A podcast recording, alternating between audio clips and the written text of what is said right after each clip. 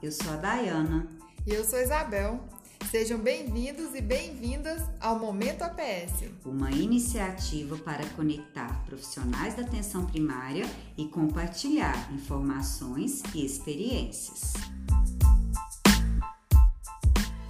O tema do podcast de hoje foi uma sugestão de uma querida ouvinte, a técnica de enfermagem da UBS Nossa Senhora de Fátima, Vânia.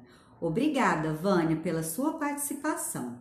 Vamos falar hoje sobre amamentação. Amamentação é um tema muito comum e pertinente no universo da atenção primária. Estudos mostram que ela é benéfica para as crianças e para as mulheres. Intervenções para melhoria de seus padrões estão entre aquelas com maior potencial de redução da mortalidade infantil. Níveis ideais de amamentação poderiam prevenir mais de 820 mil mortes de crianças menores de 5 anos por ano no mundo, além de evitar 20 mil mortes de mulheres por câncer de mama, de ovário, diabetes tipo 2 e suicídio. O Estudo Nacional de Alimentação e Nutrição Infantil de 2019 nos mostra que as mães brasileiras estão amamentando seus filhos por mais tempo e com mais qualidade. Esse é o principal resultado apresentado por esse estudo em relatório preliminar de indicadores de aleitamento materno no Brasil. É possível observar aumento de mais de 12 vezes da prevalência de amamentação exclusiva entre crianças menores de 4 meses em relação a 1986 saindo de 4,7% para 60%, sendo o percentual mais elevado na região Sudeste, 63,5%, e o menor na região Nordeste, 55,8%. Já entre os menores de 6 meses, aumentou 42,8 pontos percentuais passando de 2,9% para 45,7% nesses 34 anos, o que corresponde a um incremento de cerca de 1,2% ao ano. E a melhoria desses números se deve, em boa parte, às ações de prevenção e promoção da saúde infantil que realizamos na atenção primária. Essas ações iniciam-se a partir do cuidado na gestação por meio do pré-natal e prosseguem com a puericultura. Esse acompanhamento da criança favorece o pleno desenvolvimento, bem como a identificação e intervenção precoce de alterações de saúde. O apoio dos profissionais da atenção primária é fundamental para o sucesso do aleitamento materno, compreendido como prática de alimentação exclusiva até o sexto mês e continuada até os dois anos de vida ou mais. E as estatísticas mostram que o primeiro mês pós-nascimento do bebê é um dos momentos de maior índice de desmame precoce, vista a vulnerabilidade e a falta de informação das famílias. Diante disso, é de grande importância que nós, profissionais da atenção primária, estejamos atentos e aptos a dar esclarecimento sobre os mitos e verdades a respeito da amamentação. E para falarmos sobre esses mitos e verdades da amamentação, ninguém melhor do que Adriana Nunes, fonoaudióloga do NASF, consultora em amamentação, introdução alimentar e retorno ao trabalho e especialista em cuidado materno infantil, desenvolvimento infantil e prematuridade. Olá, Adriana, é um prazer ter você por aqui. Realmente, às vezes, temos dificuldades para saber o que é mito e o que é verdade ao se falar de amamentação, né? Eu já tenho uma pergunta. Durante a gravidez, é indicado passar bucha nos mamilos, os preparando para a amamentação? Meninas, muito obrigado pelo convite. Esse é realmente um assunto muito extenso, mas acho que podemos esclarecer muitas dúvidas por aqui. Respondendo a sua pergunta, é um mito. Ficcionar a bucha nos mamilos durante o banho é totalmente contraindicado pois durante a gestação ocorre a lubrificação natural na região, na região do complexo arelo mamilar. E esse ato retira a proteção ideal, deixando-o ainda mais sensível e propensa ao surgimento das fissuras mamilares durante a amamentação. A melhor maneira de preparar para a amamentação e os cuidados com o bebê é munir a família de informações de qualidade durante a gestação. Nossa, Adriana, eu confesso que no começo da minha carreira como enfermeira, cheguei a dar essa orientação para as gestantes. Mas e com relação à dor? É normal sentir dor ao amamentar? A fala que todas as mulheres sentem dor ao amamentar também é um mito. É comum isso acontecer, mas não é normal. O desconforto pode ser esperado nos primeiros dias, mas a dor persistente é um indicativo de que alguma coisa está errada. A dor ao amamentar é a segunda principal causa de desmame precoce. O pico da dor mamilar pode ocorrer mais comumente no quinto dia pós-parto, em 73% das mulheres. 96%, das, mulher, 96 das mulheres referem dor mamilar nas primeiras oito semanas e um a cada cinco mulheres refere dor persistente após oito semanas. Isso está intimamente associado à depressão pós-parto. A dor ou medo da dor pode inibir o reflexo de ejeção do leite, causando a queda na ocitocina, podendo favorecer a diminuição na produção de leite. É muito importante avaliar o transtorno de humor nas mulheres que têm dor persistente ao amamentar. Interessante, Dri. Eu não sabia disso. E com relação ao choro do bebê? Bebê só chora por fome? O bebê pode chorar por outros fatores além de fome, tais como fralda suja, calor, frio, imaturidade, desconforto geral, cólicas, tédio, querendo colo e por excesso de estimulação e também pelo sono. Rodrigo, e a tal teoria da esterogestação?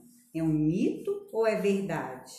Dai, é verdade. A teoria da esterogestação pode ser observada nos três primeiros meses de vida do bebê. Significa o período de gestar fora. O período gestacional dura em torno de nove meses, mas é conhecido que o bebê não nasce com a maturidade para perceber o mundo ao seu redor. Com isso, o recém-nascido sente muita insegurança e uma necessidade enorme de relembrar as sensações que tinha dentro do útero de sua mãe. O choro é a única forma de comunicação dos bebês nos primeiros meses. E pelo fato deles não terem consciência de que saíram do útero, nada mais justo do que quererem colo. Pegar os bebês no colo transmite o que eles mais precisam nesse momento: calor, conforto, aconchego e segurança. É muito importante que as famílias tenham esse conhecimento e estratégias para acalmar seu bebê nos momentos de choro. Colo, balanço suave, chiado, próximo ao ouvido dele e precisa ser mais alto do que seu choro, senão não tem efeito. Essas atitudes simulam o período de vida uterina e acalmam o bebê. E sobre o leite materno? É verdade que existem vários tipos? Verdade. Tem o colostro, que aparece nos cinco primeiros dias de vida do bebê. É amarelado, rico em proteínas e imunoglobulinas, e em menor quantidade.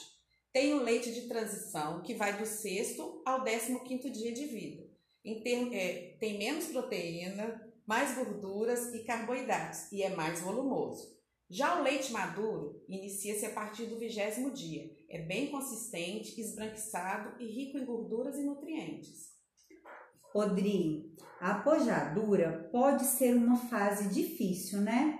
Sim, Dai. Esse é o momento final no pós-parto de transformação da mama em um órgão produtor, com consequente ejeção de leite. Nessa fase pode ocorrer inchaço das mamas, vermelhidão, mamas quentes, formigamento. E os sintomas costumam durar de 48 a 72 horas. A mulher inexperiente pode ser afetada emocionalmente, com ansiedade pela espera da tão falada descida do leite e ter supressão dos hormônios necessários para essa ejeção, a ocitocina. Por outro lado, o bem-estar emocional e os estímulos frequentes do bebê, por meio da sucção e das demais interações dele com essa mulher, aceleram essa fase.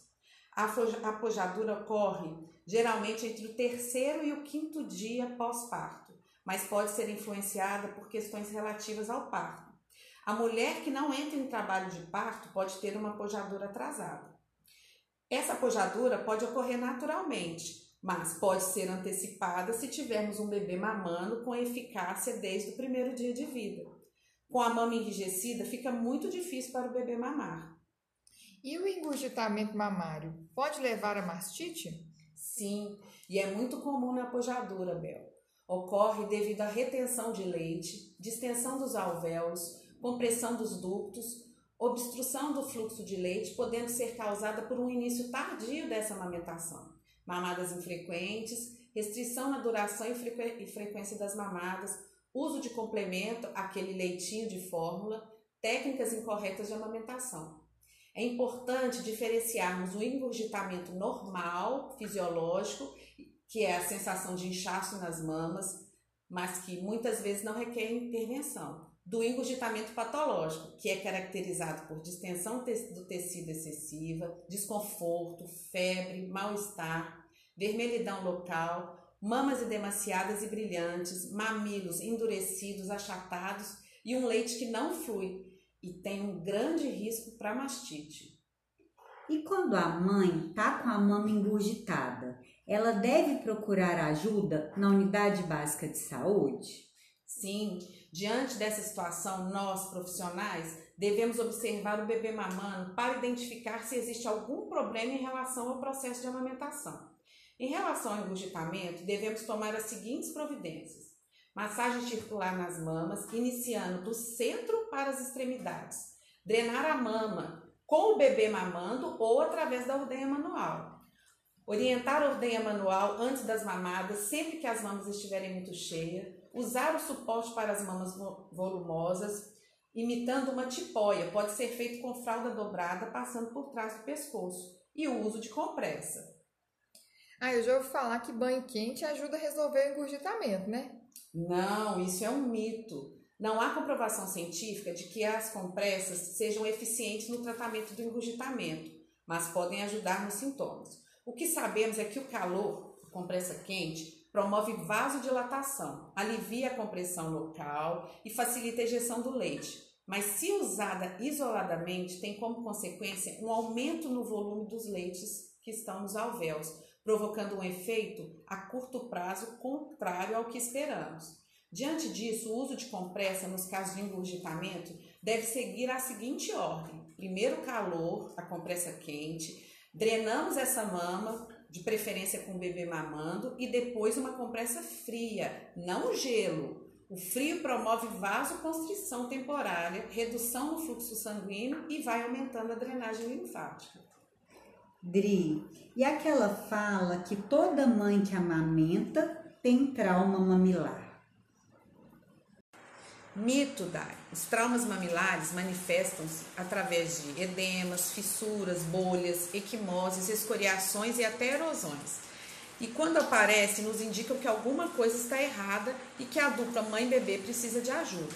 São as causas mais frequentes dos traumas mamilares posicionamentos e pegas inadequadas, mamilos curtos, planos, invertidos, hipertróficos, pouco elásticos, disfunções orais do bebê, frênulo de língua alterado, sucção não nutritiva prolongada, uso impróprio de bombas e outros apetrechos, não interrupção da sucção antes de retirar o bebê do peito, uso de cremes ou pomada nos mamilos, exposição prolongada dos mamilos a materiais úmidos, por exemplo, os absorventes de seio, e também tem a causa emocional. A sensação de dor ao amamentar é uma das principais causas de desmame precoce, por isso é de extrema importância a orientação no pré e no pós-parto.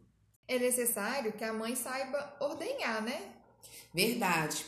Quanto mais leite for retirado das mamas, maior será a produção, além de prevenir o engurgitamento mamário e a mastite.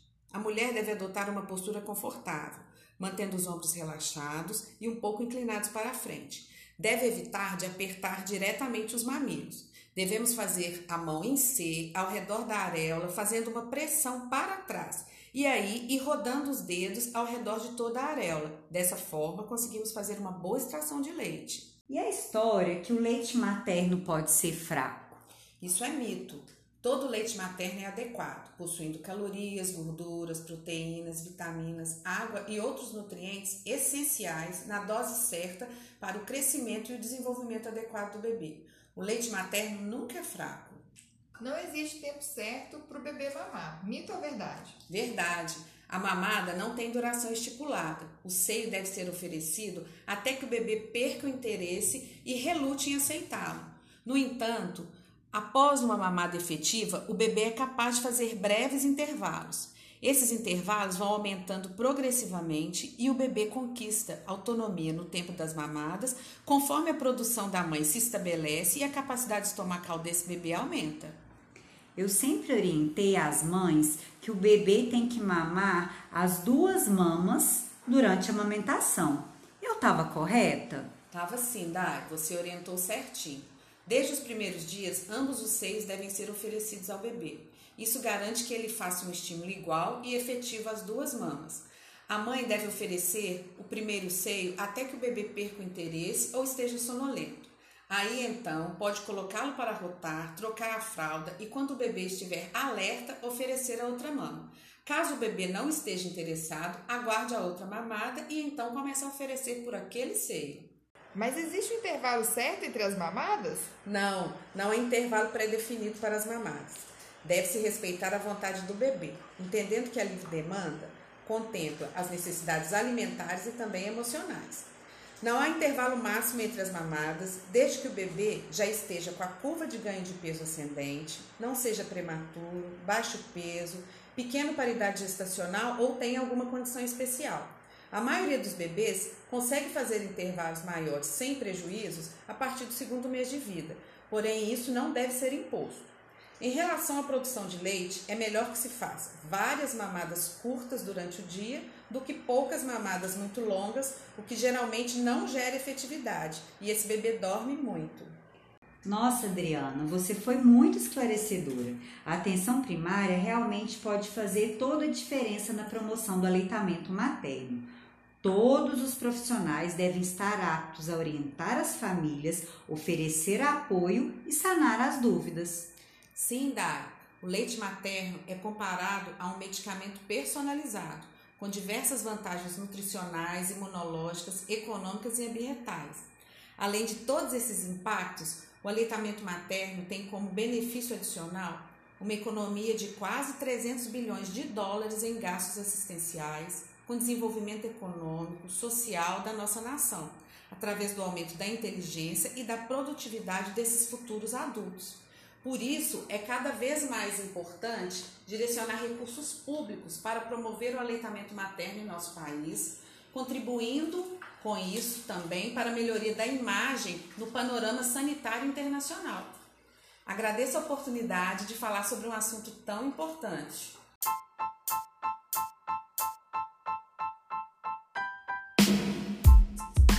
Todas as referências utilizadas no podcast de hoje podem ser disponibilizadas a você.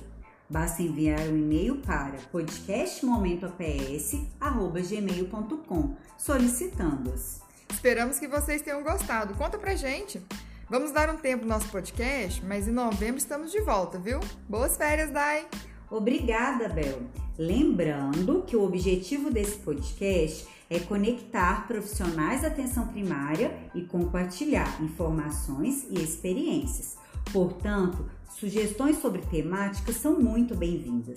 Se quiserem sugerir, indicar, opinar ou criticar, nos envie um e-mail. Até mais! Até a próxima!